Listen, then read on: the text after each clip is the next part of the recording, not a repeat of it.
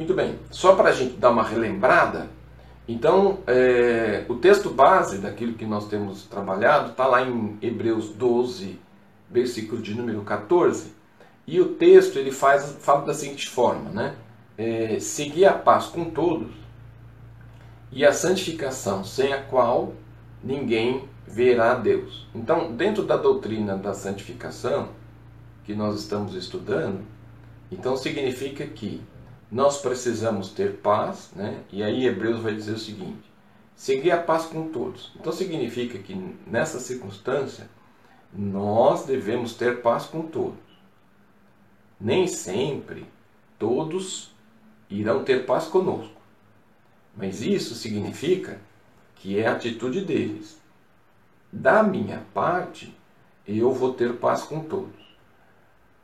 Esses elementos eles são importantes, né? Por que, que nós devemos seguir a paz? Porque a paz quem dá é Deus, né? Essa paz é uma paz que eu preciso exercer com todos.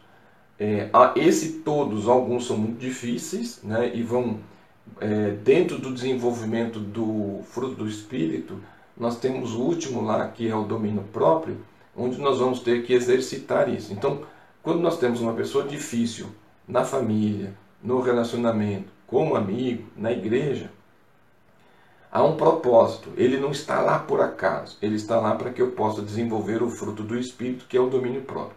O domínio próprio nada mais é de ter essas pessoas, porque sem elas a gente não consegue desenvolver e fechar essa questão do fruto. Então é importante seguir a paz com todos, e essa paz ela vai acontecer para quê? Para que haja uma santificação, né? E uma das coisas importantes, essa paz com todos, a santificação, se eu não tiver, eu não consigo me relacionar com Deus. Então significa o seguinte: eu não gosto de fulano e odeio fulano, eu não consigo me relacionar com Deus por causa daquele fulano. Então aquele fulano ele não pode ser obstáculo para o meu relacionamento. Então eu preciso ter uma comunicação, uma relação é, horizontal e na vertical, que são as pessoas que estão é, se relacionando comigo, é, eu também preciso ter essa comunhão. Né? Não significa que você vai ser uma pessoa íntima com ela, mas você vai buscar lidar com as circunstâncias do dia a dia da melhor maneira. Então significa que você vai fazer o seu possível, o seu melhor. A, a resposta que virá é, desse aspecto é do indivíduo. A sua parte, você verdadeiramente realizou e fez. Então, uma das coisas que nós temos é, trabalhado com vocês, né, e foi o que nós, é, na, na EBD passada, nós estamos falando sobre aquilo que Paulo está dizendo, de tudo aquilo que ele está é, experimentando e as afirmações que Paulo está realizando. Hoje nós vamos pensar sobre o apóstolo Paulo, né, Paulo tem um profundo conhecimento de Deus. Esse conhecimento de Deus faz com que ele tenha autoridade para falar, autoridade para ensino, e essa autoridade vai demonstrar a intimidade que ele tem. Ele não diz de boca, né? A vida dele, né? a maneira com que ele lida, a maneira com que ele trabalha, a maneira com que ele se relaciona, demonstra essa questão. Nós, semana passada, começamos a falar em Atos, capítulo 26, versículos 27 e 28, e nós vamos retomar daqui. Né? É, por que, que nós vamos retomar daqui? Porque Paulo ele está diante de um tribunal, Paulo está diante de um rei, Paulo está diante das autoridades, Paulo está diante de um tribunal e ele abre mão do seu direito de se defender, de colocar é, diante deles a sua defesa, para que verdadeiramente Paulo ele anunciasse o evangelho. Né? E aí, Paulo lá em Atos, capítulos, capítulo 26, versículos de 27 a 28, ele diz assim: Crês tu nos profetas, ó rei Agripa? Bem sei que crês.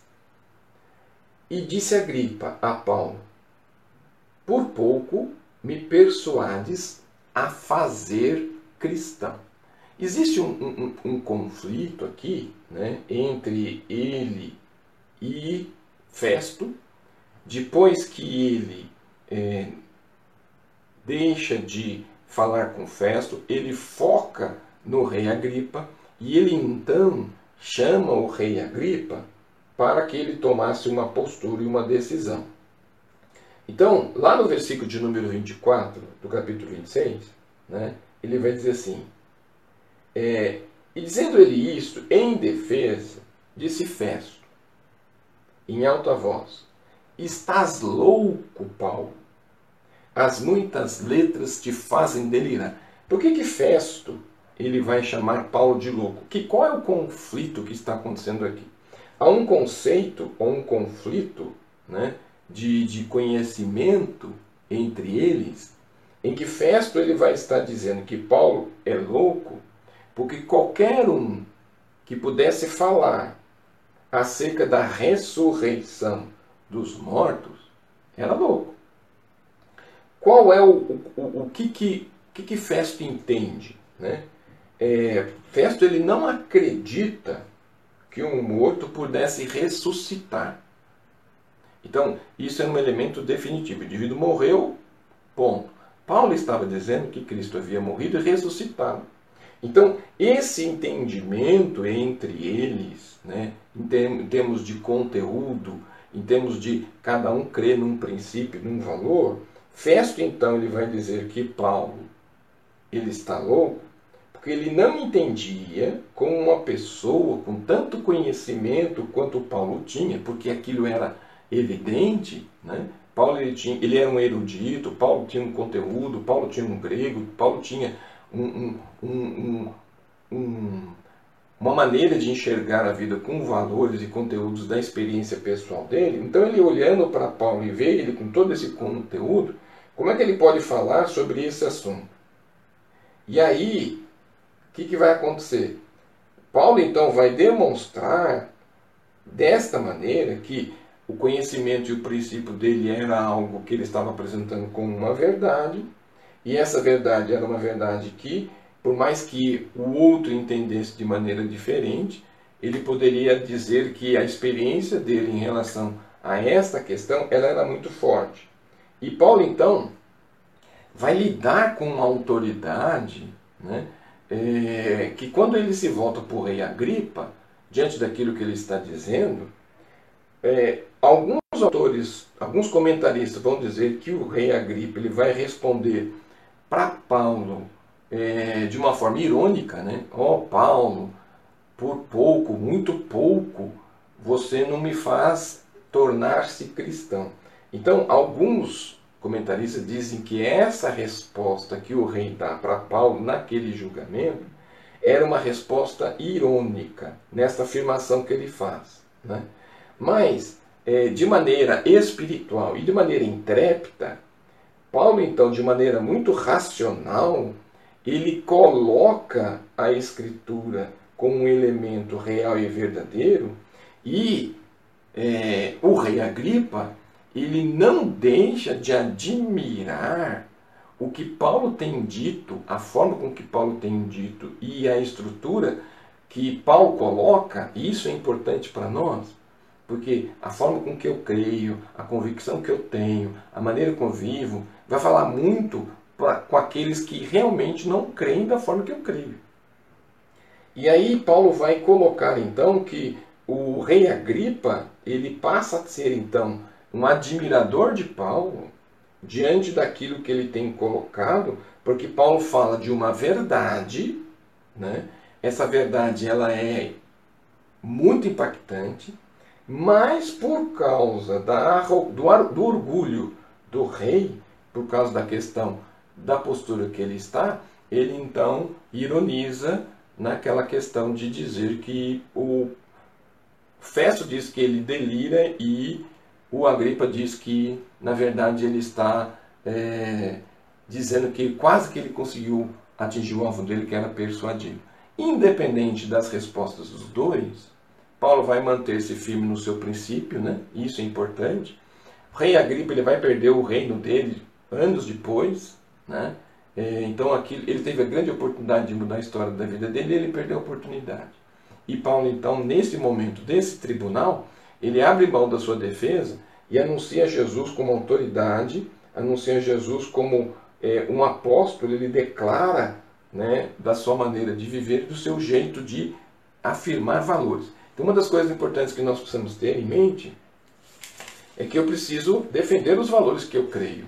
E essa defesa de valores vai demonstrar que não importa a circunstância pela qual eu passo, os valores eles devem permanecer.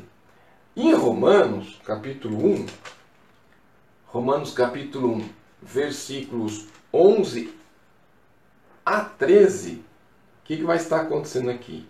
Né? Então Paulo vai estar em Roma, e aí Paulo vai dizer o seguinte, capítulo 1, Romanos capítulo 1, versículos de 11 a 13 porque desejo ver-vos. Paulo está preso. Para vos comunicar algum dom espiritual, a fim de que estejais confortados. Isso é, para que juntamente convosco eu seja consolado pela fé mútua, assim vossa como minha.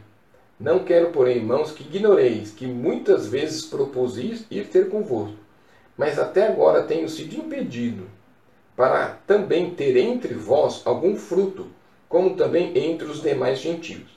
A carreira de Paulo ela foi feita, ou ela foi cheia de obstáculos e desafios. Paulo está preso, Paulo está dizendo que é, o seu desejo era, na verdade, que ele pudesse transmitir àqueles irmãos conhecimento, a fim de que eles pudessem ser confortados, porque assim como eles estavam sendo perseguidos e Paulo estava preso, Paulo dizia o seguinte: Puxa, eu queria estar junto com você. Com que objetivo? Para que eu possa consolar vocês, vocês me consolarem. Então significa assim, ó, é, para que juntamente convosco eu seja consolado por uma fé mútua, então recíproca, eu consolo e sou consolado eu recebo o apoio de vocês, vocês recebem meu apoio, a fim é, de que isso possa ser uma coisa comum entre nós. Então Paulo está dizendo o seguinte: olha, eu estou preso, vocês estão sendo perseguidos, mas nós temos uma fé, essa fé sobrepõe toda circunstância e nós temos uma fé mútua. E significa que, diante de qualquer circunstância, por mais que eu queira, eu queira estar com vocês, eu queira dividir a minha experiência com vocês, eu queira confortar vocês, eu tenho sido impedido. Então, não quero, por irmãos, que ignoreis. Que muitas vezes propus ir com vocês, estar com vocês, estar junto com vocês, viver junto com vocês, dividir essa experiência. Mas, por mais que eu tenha lutado para chegar nesse objetivo, eu tenho, eu tenho sido impedido. E eu gostaria muito de dividir com você, entre alguns o fruto de tudo aquilo que eu tenho experimentado como também entre os demais gentios, tudo aquilo que Deus tem feito, as mensagens, as pregações, as perseguições. Então, uma das coisas importantes que você vai ver na, no relato de Paulo, é, Paulo não olha para as circunstâncias que ele está vivendo, ele sente assim: poxa, eu sou o mais miserável homem, por quê? Porque estou preso, prego o evangelho, faço o meu melhor, nada dá certo comigo. Tento ir falar com vocês e não consigo. E aí eu estou aqui nessa situação. Olha só, Deus me abandonou. Paulo não diz isso. Paulo está dizendo o seguinte: puxa, eu tenho uma alegria muito grande, eu quero estar junto com vocês, eu quero dividir com vocês, eu quero dividir essa fé mútua, eu quero esse convívio entre nós é importante.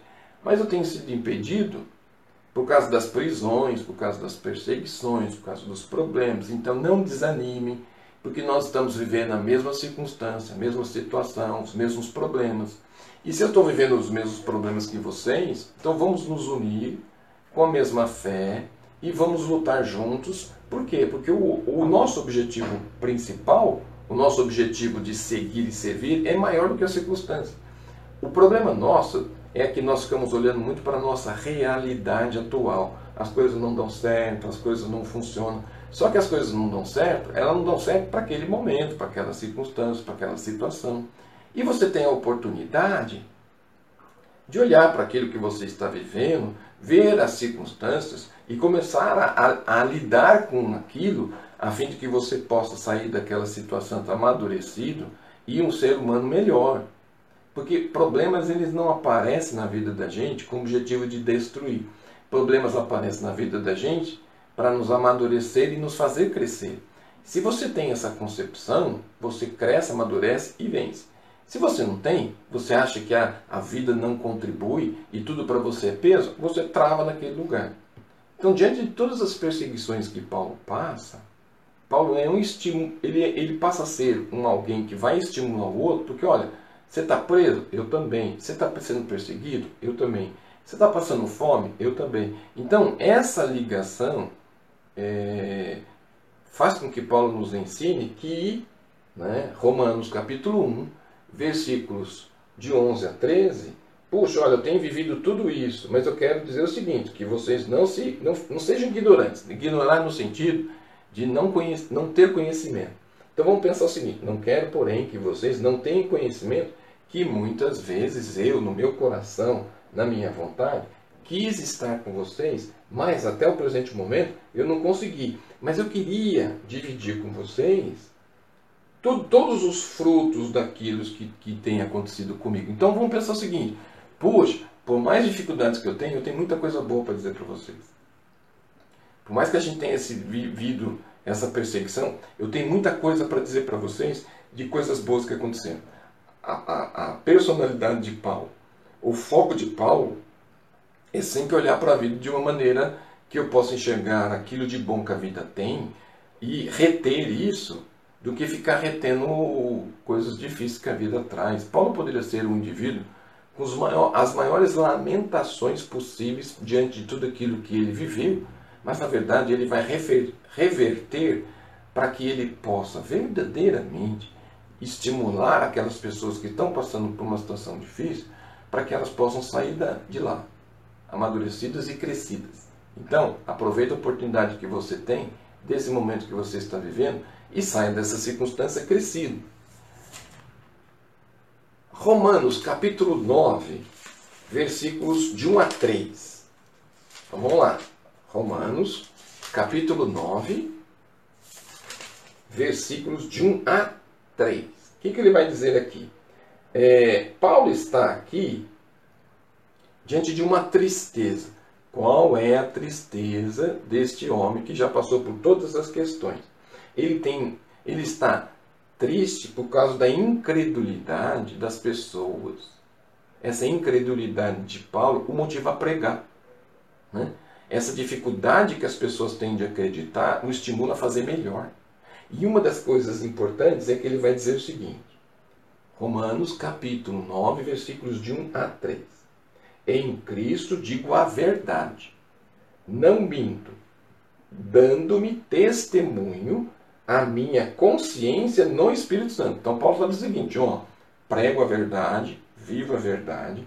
Essa verdade é uma verdade que não me pelo fato de viver essa verdade, verdade, eu não minto e eu não dou testemunho se não for realidade, por causa da minha consciência e a consciência que eu tenho diante do Espírito Santo. Então ele está propondo aqui uma autoridade sobre a vida dele. E ele diz assim: Eu tenho sim uma grande tristeza, e essa tristeza continua doendo no meu coração, porque eu mesmo poderia desejar ser anátema de Cristo por amor de meus irmãos que já que não que são meus parentes segundo a carne. Então Paulo está dizendo o seguinte, gente, bom, eu tenho pregado diante dos judeus que são pessoas da minha nação. Eu tenho falado do amor de Cristo e eles têm rejeitado. Eu tenho proposto formas e maneiras e tenho pago um alto preço de tudo aquilo que eu tenho feito para o bem deles e eles continuam eh, não aceitando. Se fosse possível eu perder a minha salvação para que eles pudessem ser salvos, eu faria isso. Então, o amor dele pelas pessoas, por aquelas pessoas que o perseguem, por aquelas pessoas que o prendem, por aquelas pessoas que o apedrejam, se fosse possível eu perder a minha salvação e dar para que ele pudesse ser salvo, e Paulo sabe que a salvação é um, um elemento individual, todos nós vamos responder pelos nossos atos individualmente. Não existe salvação coletiva. No conceito judeu, o indivíduo nascia judeu, ele seria salvo. Se o indivíduo não nascesse judeu, ele nasceria perdido. E aí, não haveria mais possibilidade nenhuma de salvação para esse tipo de pessoa. Então significa que o conceito que Paulo tem, mesmo sendo judeu, mesmo sabendo que os seus patrícios acreditassem que a salvação era uma questão de herança hereditária por nascimento de, dentro de um povo, Paulo diz, no conhecimento que ele tem no seu ensino, de que, puxa, eu. E aí entra uma questão muito interessante, né? É, do egocentrismo, do individualismo, do que eu quero para mim e do fato de eu não querer saber do outro. Nós vemos uma, uma, uma, uma geração endonista que o indivíduo quer para si, tudo para ele, nada para ninguém. Né? A bênção é dele, é, o dinheiro é dele, a vida é dele, o corpo é dele. E na verdade, é, nós não temos nada disso. E Paulo vai nos dizer que se eu pudesse, né, para poder fazer o bem para o outro, eu perderia por outro ganhar. Então ele vai dizer lá na frente também que muitas vezes a gente precisa perder para ganhar. E Paulo exerce essa, esse, esse aspecto não como um ditado, mas sim como um aspecto de vida. E muitas vezes nós somos nós temos uma dificuldade tremenda, principalmente se for perder tempo para ganhar o outro financeiramente. As pessoas não querem perder financeiramente para depois ganhar. Elas querem ganhar, continuar ganhando, e qualquer circunstância que ela tiver de prejuízo, ela vai lamentar para a vida inteira. Isso é uma coisa muito estranha, porque se eu não vou levar nada daqui quando eu morrer, né? Então significa o seguinte, né? aquela expressão de Jó, eu nasci nu né? e vou morrer nu, então desse mundo eu não vou levar nada, não vou carregar nada. Mas as pessoas continuam com o seguinte princípio, né? de querer adquirir coisas, de querer ter coisas, de brigar com as pessoas por causa de coisas, de querer, é, é, quando as pessoas falecem, a divisão de coisas gira um mal-estar que muitas vezes as pessoas não falam. Então, Paulo vai estar nos ensinando, dentro disso que ele está colocando, né, que a sua grande tristeza né, é ver a miséria espiritual das pessoas e se ele pudesse fazer alguma coisa, ele daria a dele pela do outro. E aí a minha pergunta para você nessa manhã é: você teria essa capacidade de entregar para aquilo que você tem de principal para o outro, sabendo que o outro é aquele que te persegue, aquele que te prejudica? É, eu já diria para você que a nossa resposta seria não. Então significa que existe uma grande diferença nossa de Paulo. E Paulo tem autoridade espiritual e de exemplo para nos ensinar, porque nós somos carentes de ensino, nós somos carentes de exemplo, e Paulo é o melhor exemplo porque ele diz e pratica o que ele fala, não como uma retórica, né? não como um elemento de que muitas vezes é muito lindo de ouvir, mas não é pobre de atitudes. Ele tem discurso e ele tem a prática. Então ele une esses dois elementos, né? e ele se enxerga como o pior homem do mundo, né? ele se vê carente então ele busca trabalhar aquele, aquela arrogância que é natural que por ser judeu, né?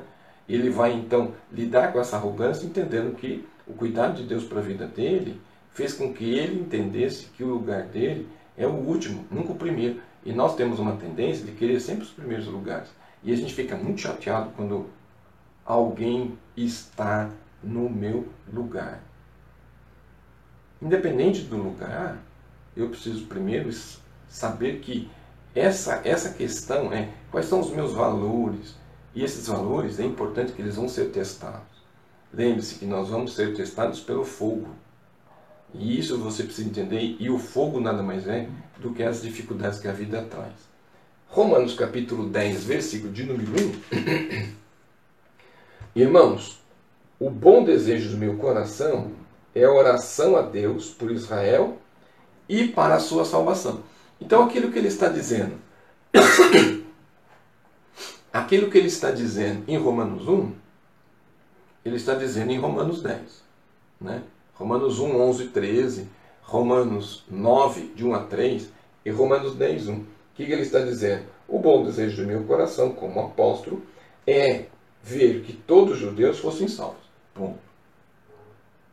E Isso não é um discurso, ele trabalha nesse sentido, por isso que ele vai montar estratégias. Prega nas praças, é apedrejado, prega nas casas, vai para a porta das cidades, foge, enfim, nos barcos, nas tempestades, na, na, na, nos naufrágios, ele não deixa de pregar e ensinar. Então, Paulo é um grande exemplo nesse sentido. 1 Coríntios, capítulo 4. 1 Coríntios, capítulo 4, versículos de 12 a 15. 1 Coríntios 4, 12 a 15. E ele vai dizer assim: Nos afatigamos, trabalhando com as nossas próprias mãos. Somos injuriados e bendizemos. Somos perseguidos e sofremos. Muitas vezes somos blasfemados e rogamos, e até ao presente temos chegado a ser como o lixo deste mundo, como a escória de todos. Olha o que Paulo está dizendo sobre essa, essa questão. E ele continua: Não escreva estas coisas para os envergonhar, mas admoesto-vos como meus filhos amados. Porque ainda que tivesse dez mil tutores em Cristo, não tereis, contudo, muitos pais, porque eu, pelo Evangelho, vos gerei em Cristo Jesus. Paulo está dizendo o seguinte: ó, vamos viver circunstâncias adversas? Vamos. As pessoas vão se levantar contra a gente? Vamos. Isso vai cansar? Vai. Então ele diz assim: ó, nós estamos cansados, mas vamos continuar trabalhando nós vamos continuar exercendo o ministério, nós vamos ser injuriados, nós vamos bendizê-los e vamos seguir no propósito, nós vamos perseguir, sermos perseguidos e nós vamos sofrer por causa disso. As pessoas vão nos chamar de blasfemos, vão dizer que aquilo que nós estamos dizendo é mentira, é uma falsidade, mas nós vamos continuar rogando por eles? Nós vamos. Até o presente, nós temos chegado a ser como lixo. Nós somos considerados, as pessoas consideram a gente como lixo do mundo, como escolha de todos. Mas não escrevo estas coisas para envergonhar vocês. Eu não estou escrevendo para vocês dizendo o seguinte: ó, a situação que nós estamos. Mas eu estou escrevendo para vocês e admoestando, dando ensinamentos, porque vocês são meus filhos e vocês são meus filhos amados que nós estamos lidando com o Evangelho, porque ainda que nós tivéssemos 10 mil pessoas que pudessem nos defender, é, nós não teríamos, contudo, é, uma compreensão daquilo que a gente faz, mas eu me sinto como pai de vocês, porque os ensinos que eu tenho trazido como vida e como ensinamento prático me faz ser pai espiritual de vocês. E aí Paulo vai dizer assim, ó, é, o mais importante é aquilo que nós temos vivido em termos de princípio, não aquilo que nós temos sofrido por causa desse princípio. Volto a dizer, nós olhamos para as circunstâncias ao invés de nós focarmos para aquilo que verdadeiramente vale, que é o ensino. Aí, é, 1 Coríntios 10, 33. 1 Coríntios, capítulo 10, versículo de número 33. Como também em tudo agrado a todos, como também eu em tudo agrado a todos, não busco o meu próprio proveito, mas o de muitos, para que assim se possa salvar. Paulo ele não vai buscar a vontade dele, o desejo dele. O desejo dele muitas vezes é muito contrário àquilo que ele faz. Então, uma das coisas importantes que você precisa entender: na minha vida cristã, eu não vou fazer tudo aquilo que eu desejo. Na minha vida cristã, eu vou fazer tudo aquilo que Deus tem como propósito. Não é o meu desejo. Paulo vai nos ensinar aqui como em como também eu em tudo agrado a todos não buscando o meu próprio proveito, então ele não vai buscar aquilo que lhe interessa, mas sim aquilo que interessa a muitos, para que estes muitos possam ser salvos. Então muitas vezes ele abre mão de sono, ele muitas vezes abre mão de descanso, muitas vezes ele abre mão da segurança dele. Para quê? Para que muitos possam ser salvos. Então, diante disso, diante dessas circunstâncias que Paulo coloca, Paulo vai nos ensinar que nós precisamos estar sempre propícios e voltados para o outro. Isso significa que eu preciso estar bem comigo, porque senão aquilo que o outro realizar vai me afetar e vai me desmotivar nesse processo. 2 Coríntios capítulo 7, versículos de 6 a 8. Mas Deus que consola os abatidos, nos consolou com a vinda de Tito. Paulo está numa situação difícil. Por quê? Porque à medida que a gente vai sofrendo, o corpo vai cansando. O peso da existência ele vai nos impedir de caminhar.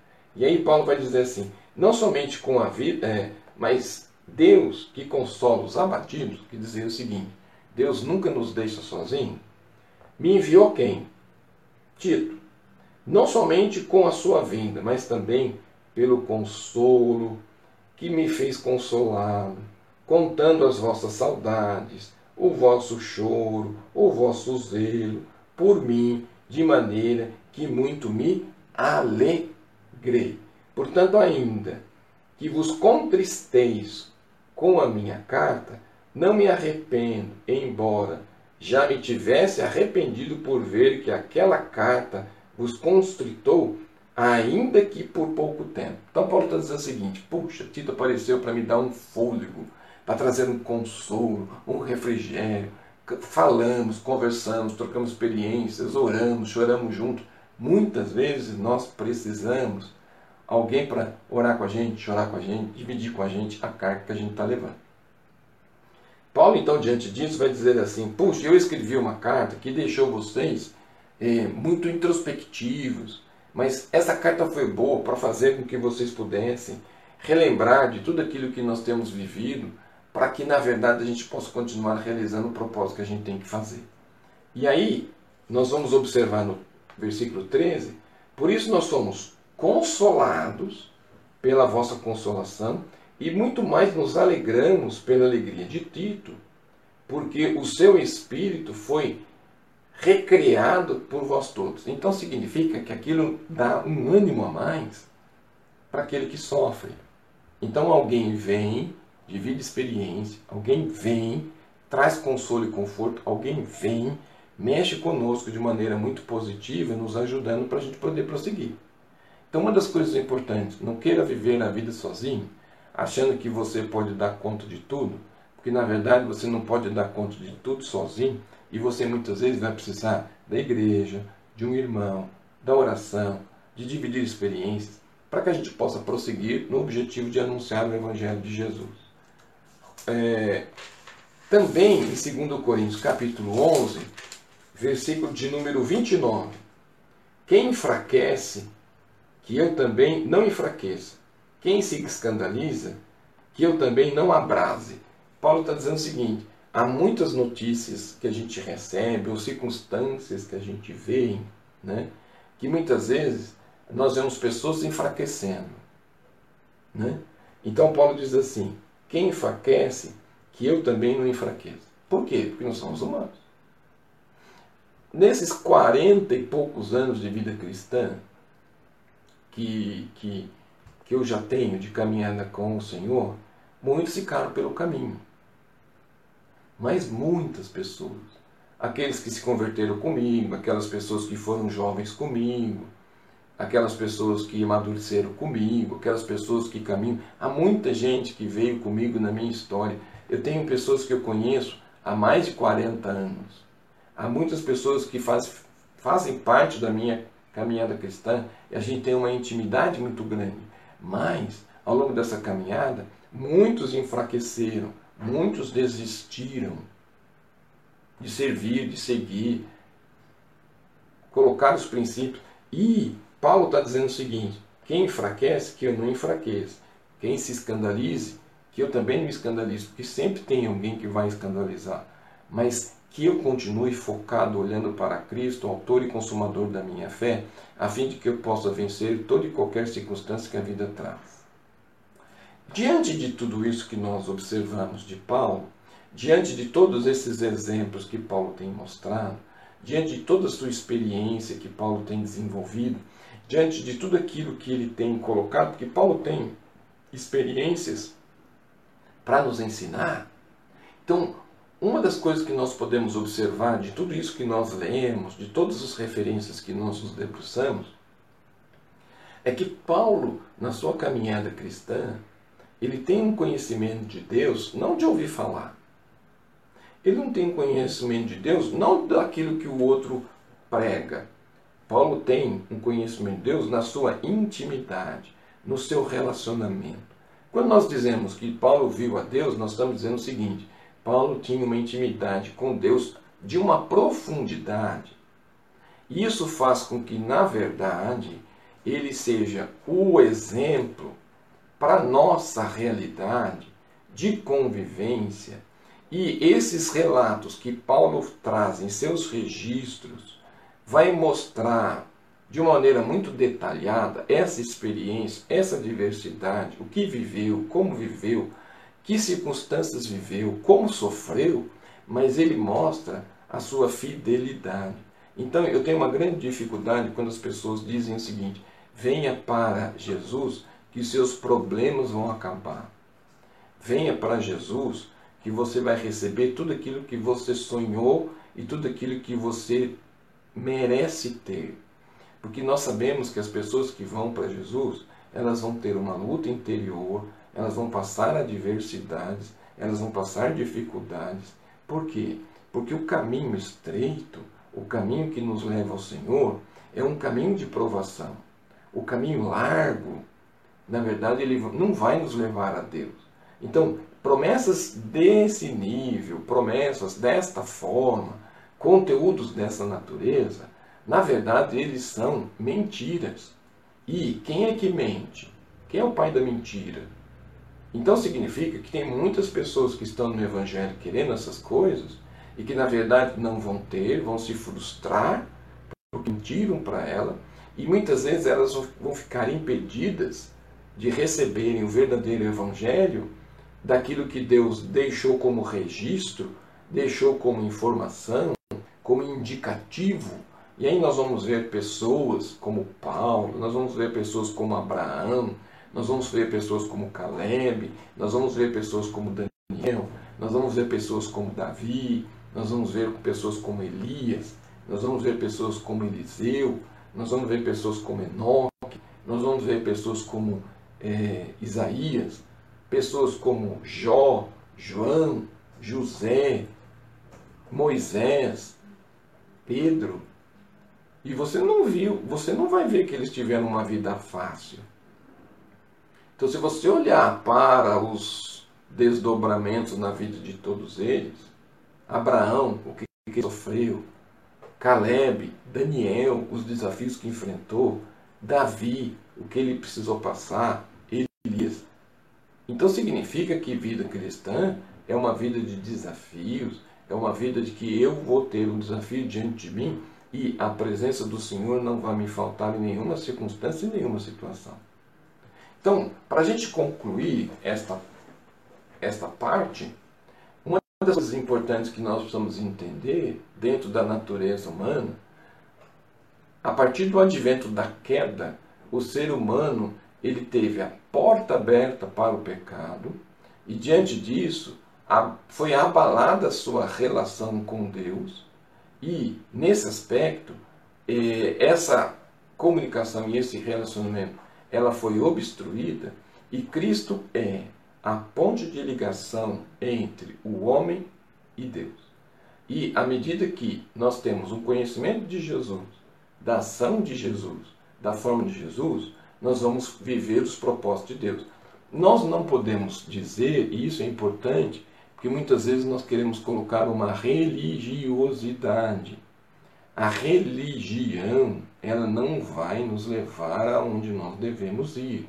Mas Cristo sim é a ponte de comunicação que nós temos entre nós e Deus, e todos aqueles que conviverem, tiverem uma experiência, se submeterem com Ele e se sujeitarem, irão ver a Deus e terão um conhecimento, terão uma intimidade e conviverão com Deus de uma maneira muito profunda à medida que eu me submeto, à medida que eu me sujeito, e aí Deus vai realizar os seus propósitos sobre as nossas vidas, não para que eu diga que eu sou melhor que alguém, mas que, na verdade, os seus propósitos se cumprem em mim. Quais são os propósitos de Deus que Deus tem para a minha vida e que tem para a sua vida? Deus quer que eu e você vivamos uma, de uma maneira e de uma forma onde a santificação, sem a qual ninguém verá a Deus, se manifeste de maneira clara e objetiva em nossa vida, no nosso relacionamento de intimidade com Ele. Então, uma das coisas importantes que você tem que ter em mente: se você não tiver santificação, você não tem intimidade com Deus. E isso ela é, é um fator primordial para o seu relacionamento, para que você possa ter intimidade com Ele. Então você precisa ter paz com todos, não é uma atividade simples e fácil, e você precisa ter santificação. Se você não tiver paz com todos e você não tiver elementos de santificação sobre sua vida, você está impedido de ter um relacionamento com Deus, porque não é Deus que não quer ter um relacionamento com você. É você, com sua vida, com suas atitudes, que tem impedido que Ele interaja com você, tenha intimidade com você. Então, o limite é você, não é Deus. E isso é importante para você poder ver, porque todas as dificuldades e limites que o ser humano tem, ele pode ser vencido, e Paulo é exemplo. A relação de homens que nós colocamos para vocês anteriormente, Paulo, Pedro, Moisés, João, Jó, Isaías, Jeremias, Davi, enfim, todos eles foram um homem com todos os problemas, limites, um com problemas com relativo à questão de visão de si próprio, outros porque saíram fora dos propósitos de Deus e pagaram um preço. Então, diante desses exemplos que a Bíblia deixa, eu preciso deixar com que meu viver e minha vida se ajustem aos princípios estabelecidos por Deus. Minha vida é torta, os parâmetros para minha vida é a palavra de Deus, eu estou completamente fora dos propósitos, e à medida que eu vou caminhando com o Senhor, o Senhor vai ajustando a minha vida. Palavra de Deus, parâmetro. E eu vou crescer baseado nesse parâmetro da palavra de Deus. Então, Paulo nos ensina, através dos seus exemplos, essa grande verdade, que essa verdade possa ser a verdade da sua vida. Então, reflita sobre tudo aquilo que você ouviu, mude a sua visão, o seu jeito e a sua forma, atrele sua vida dentro dos propósitos do Senhor e faça com que sua vida possa ser daqui até o encontro com Ele o melhor. Eu fico imaginando o tanto que Aqui nós temos alguns relatos, né? O tanto que Paulo sofreu pelo Evangelho, mas o sofrimento ele é menor do que uma convicção. Quando eu estou convicto, até aqueles que se levantam contra e argumentam não crendo são impactados por aquilo que eu creio. Então, há uma frase com Spurgeon eu acho muito interessante que Spurgeon ia, para a praça e pregava, todo domingo de manhã. E as pessoas que estavam na praça ficavam impactados com, com ele. E um dos que ficavam na praça foram interpelados pela mensagem de Spurgeon. E um ateu sentado disse assim: Todos os domingos eu venho ouvir Spurgeon. Eu não creio em nada do que ele crê, mas eu fico impactado pela forma dele crer. Nossa vida tem impactado as pessoas pelo Cristo que eu creio. Não um Cristo deformado, não um Cristo de interesses, não um Cristo que muitas vezes ele pune, não um Cristo muitas vezes que é, aprisiona, mas sim o Cristo que verdadeiramente a palavra do Senhor Jesus ensina, a palavra de Deus ensina e que é real em minha vida. É isso que importa e é isso que nós precisamos viver.